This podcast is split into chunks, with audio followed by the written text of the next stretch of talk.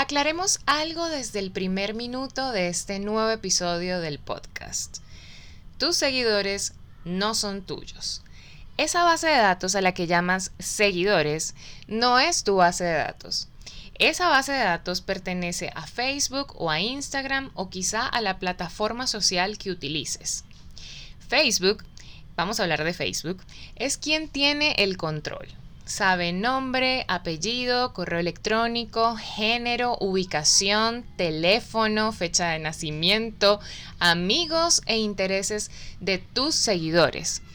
Y toda tu huella digital, todo lo que has hecho digitalmente sobre estas plataformas les pertenece, ya que tú has accedido a esto. Bienvenidos todos una vez más a mi primera vez con Memi. Hoy quiero aclararles algo porque siento que aún nos seguimos preocupando por otras cosas que no son tan importantes o productivas para tu negocio como quizá has creído. Y es este tema de los seguidores se vuelve casi una adicción, una competencia. Estamos buscando la aprobación de todas y todes y queremos esa autoridad. Queremos seguidores para que nuestro público objetivo, para que nuestro consumidor nos crea. Pero ¿realmente tener muchos seguidores es algo de lo cual tú deberías preocuparte? Dejo la pregunta en el aire. Para continuar lo que les estaba mencionando al inicio, hace unos segundos atrás, es Facebook quien tiene años trabajando en conocer y en construir esa maravillosa base de datos de todos sus usuarios que se encuentran en alguna de sus plataformas, porque ya sabemos que Facebook forma parte también de Instagram, WhatsApp o Messenger, digamos que es como el dueño absoluto de.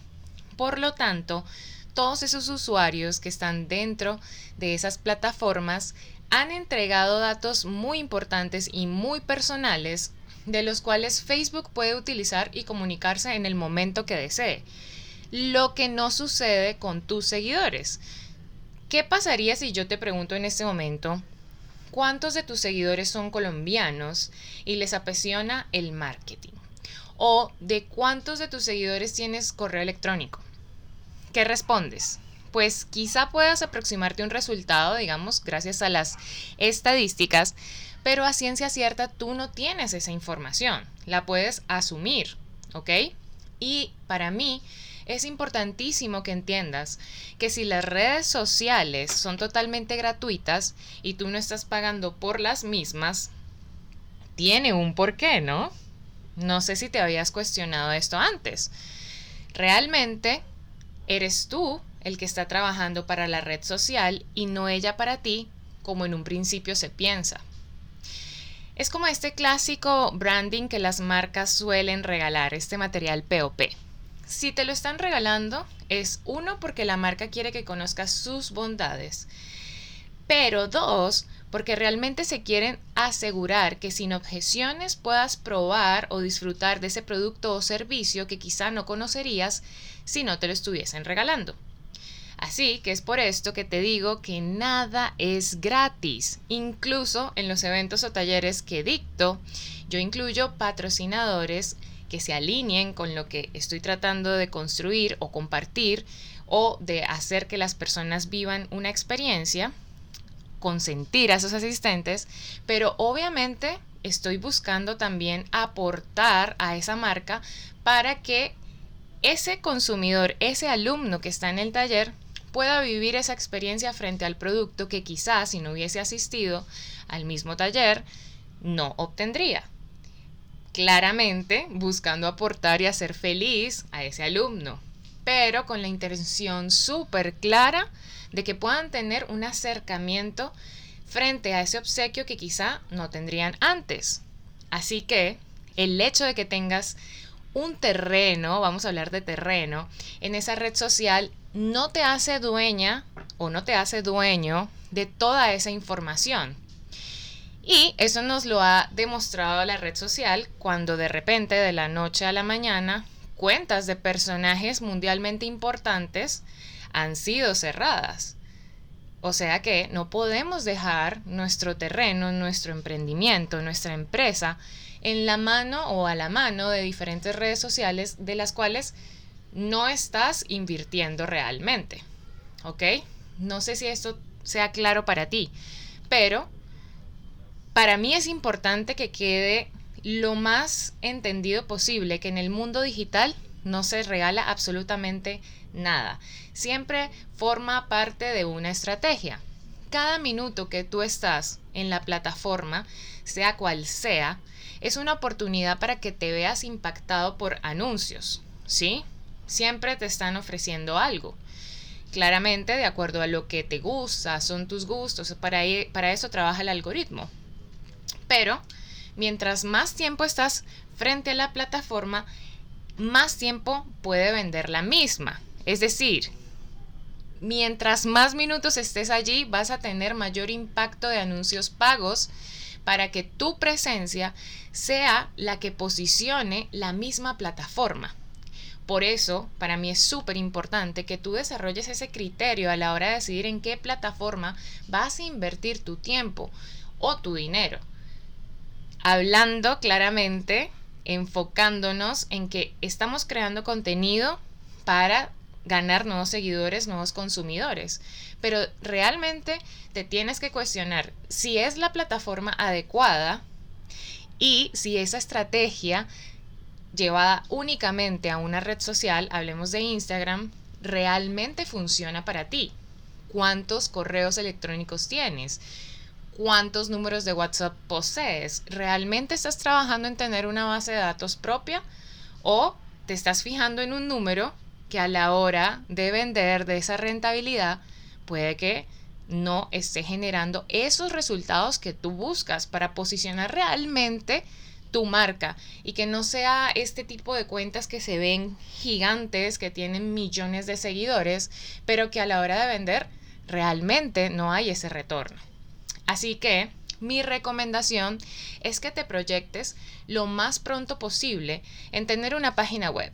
Si tu intención es posicionarte en los medios digitales.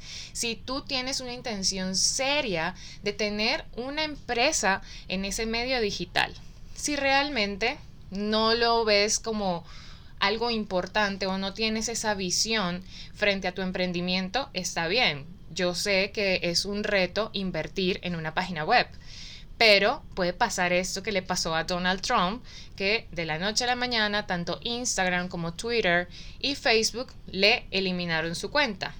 Claramente hay temas diferentes, ¿sí?